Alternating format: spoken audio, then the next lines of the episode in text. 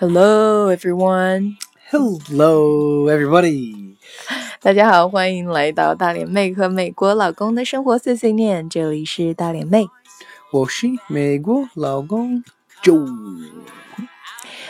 这里呢，首先安一下我们的微信公众号，微信公众号呢是我们的 BFF Study Best Friends Forever 的手写 BFF Study 学习，关注我们的微信公众号哦。And today we're gonna talk about a one Mm-hmm.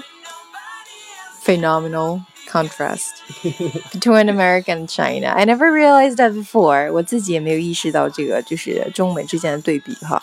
啊、就是前几天的时候呢，去啊、他妈妈家，他妈妈之前我们在中国之行之后呢，有去商场，有留了两瓶，就是商场的啊、这个商场人员，他给他两瓶 whitening cream，也就是我们中国就是特别热的哈，所以所有的美女们都知道美白霜嘛，嗯、就是就擦在脸上的美白霜，所有的各种的 cream 的话，霜的话都带美白、美白霜、美白液、洗脸的洗 anything like a body lotion, a facial cream or a cleanser to make your face whiten like more white or more Pale, paler, yeah, yeah, yeah. more pale. So, um, so your mom was actually kind of asking.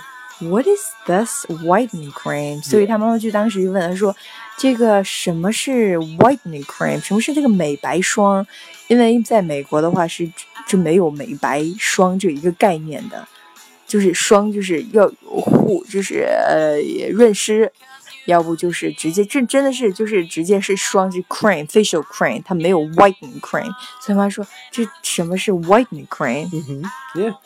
So, if you can, what what is your impression if you saw this kind of title, whitening cream? I would, I would have no idea, but you've explained it to me that it's to make that the skin lighter, yeah, the, yeah. the tone skin tone lighter, more pale. Yeah. So I was thinking about this question. Just in Chinese aesthetic concept, there is a white. Yeah，所以我当时就想到这个问题，就是在中国人的这个审美观念里面的话，就有一个一白。遮三丑，就是中国人，嗯、呃，审美的话，就是越白的女孩子越漂亮嘛。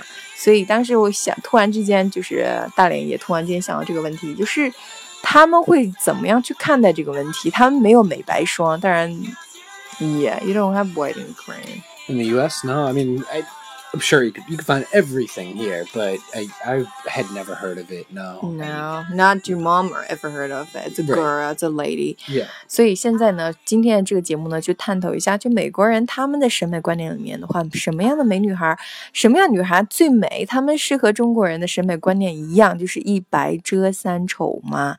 有这样的一个概念吗？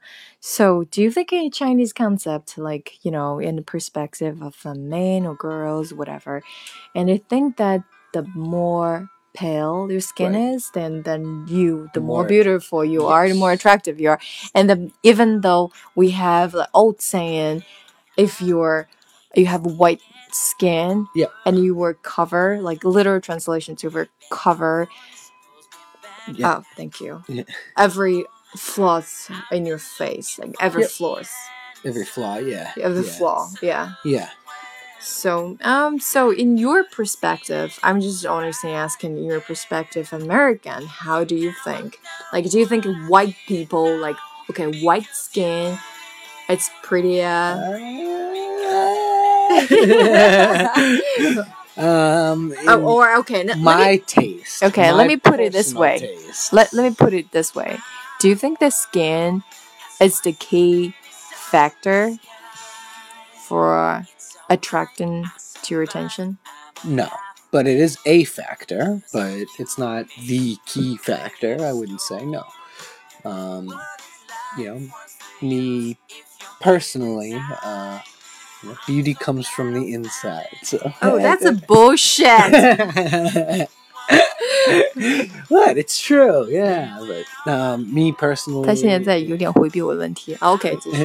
Yeah, go on. Um, I prefer, uh, you know, girl with the darker skin. I find that a little more attractive. You know, um, Mhm than the really pale skin, you know, tan, Mhm. tanned color. Yeah. Yeah, that's what I feel like too. 所以我在这边的话也会觉得他他刚刚给答案是说，就是他以一个正统的美国男人的标准来说的，是说他觉得更黑色的，就是更 darker skin，就是皮肤更暗色的女孩子的话更漂亮一点，不是更白一点啊。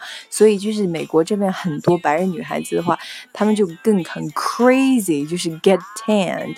然后他们去沙滩呀，或者是他们这边有很多的，就是像休闲会所一样，专门就是有这种，专门就是有那种就是晒黑的，有那种仪器，然后你躺在那里面用灯光照射什么的，他们有这样专门的 get tanned facility or equipment to get tanned, or Yeah. people a lot love to go to beach, you know, just laying there, just trying to get tanned. Yeah, yeah, got a lot of, especially girls, but guys do it too. Yeah, they go in the wintertime when it's not hot out. You know, Mhm. they'll they'll go to these places and use a tanning machine, or Mhm. they'll buy a spray to spray on themselves to make them Mhm. look more tan. Yeah, 嗯，还有这种他刚刚说 spray 这种喷雾哈、就让自己的这个啊、肤色的话更暗一点。所以他们他们美国人的就是 大部分的他们的就是这个审美概念里面的话，更 darker skin，嗯、就是暗色系，更暗色系，更油光光的那种很比较黑色健康黑色哈，他们是最喜欢，他们觉得会更 sexy，更 attractive。然后他们刚刚说的男人也是一样的哈，男人这边的话也有。特别是冬天的时候，阳光，嗯，照射强度不是特别高的时候，就去这家这些的休闲会所，然后专门去 get tanned，啊，所以呢，就是稍微真是中西哈、真的是不一样，审美观念不一样。嗯、前两天由他妈妈引发的这个啊、他留下来就是旅游的时候啊、人家给了他两瓶 whitening cream cream，然后回头问了一下我这个问题，然后后来 衍生的做这个节目啦，小小的探讨了一下。All right, I Alright. talk a lot. yeah, you did. But anyway, thank you for sharing. yes, of course, anytime. I'm happy to share. Okay. All right. 啊、今天节目就到这里啦。Thank you for listening and pay attention to our WeChat group name BFF Study。我们的 BFF Study 关注微信平台。 哦啊，今天就到这了，下回再见了，拜拜。Bye, everybody. 再见. It's. It's alright.